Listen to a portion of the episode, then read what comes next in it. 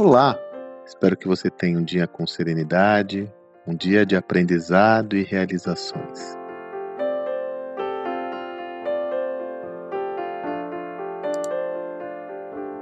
Essa semana, num movimento até surpreendente para o mercado, um dos maiores bancos do mundo, o banco americano JP Morgan, anuncia que adquiriu 40% do controle do C6 Bank, C6 Bank é um banco digital que foi lançado por ex-executivos do BTG em 2019. Quase dois anos atrás já tem 7 milhões de clientes.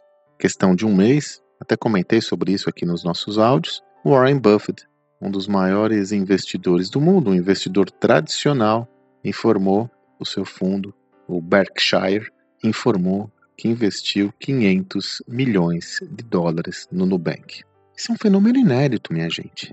Por isso que quando nós olhamos tudo isso, parece muito distante da nossa realidade, mas é fundamental entender que esses movimentos são inéditos. Escute o que eu estou dizendo. Tem causado e vão causar cada vez mais um impacto inédito no ecossistema empreendedor do Brasil. E isso vai impactar tudo e a todos. Por quê?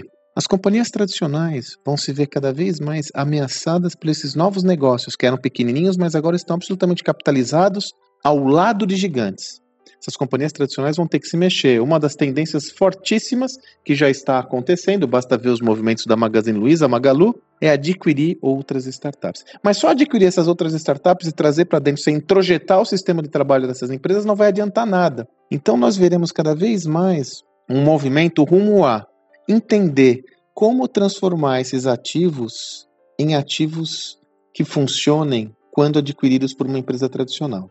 Mais uma vez emerge com força a temática da cultura organizacional. Como uma cultura de uma nova companhia se comporta sendo absorvida por uma cultura de uma companhia tradicional. Então, a primeira perspectiva é que nós vamos observar, é por isso que eu digo que impacta tudo e a todos, uma mudança na forma de fazer negócios no Brasil.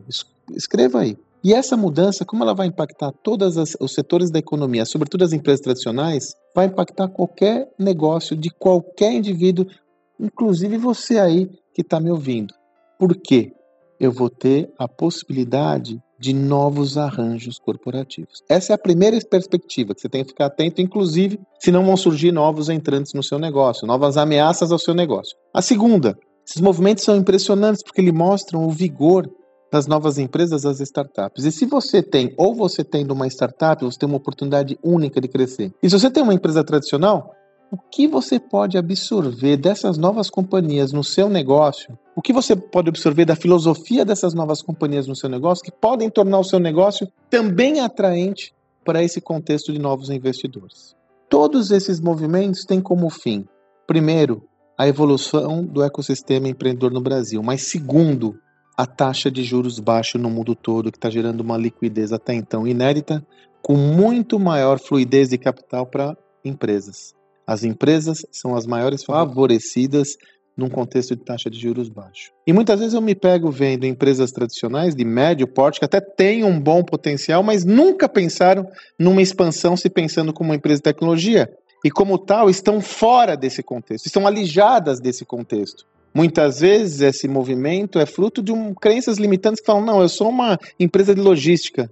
Mas será que você não pode introjetar tecnologia para se transformar numa empresa de logística que tenha tecnologia como aspecto central do seu negócio e ser um ativo valorizado para receber investimentos do mercado financeiro? De novo, minha gente, é um fenômeno inédito. E eu destaco duas, de, duas perspectivas fundamentais para o seu entendimento. A primeira é o afluxo de capitais que pode ser gerado tanto para o seu negócio quanto para novos competidores. Você deve ficar atento e atento. O segundo existe uma nova forma de fazer negócios, uma nova forma de se organizar que está cada vez mais se consolidando como um ativo importante para as empresas. Uma nova filosofia de negócios, uma nova cultura organizacional, novos modos de fazer aquilo que nós sempre fizemos. Não à toa, essas startups não só estão crescendo, como estão sendo alvo e cobiçadas por grandes empresas. Não dá para ficar fora dessa. Definitivamente não dá para ficar fora dessa. Espero que você tenha um excelente dia e até amanhã.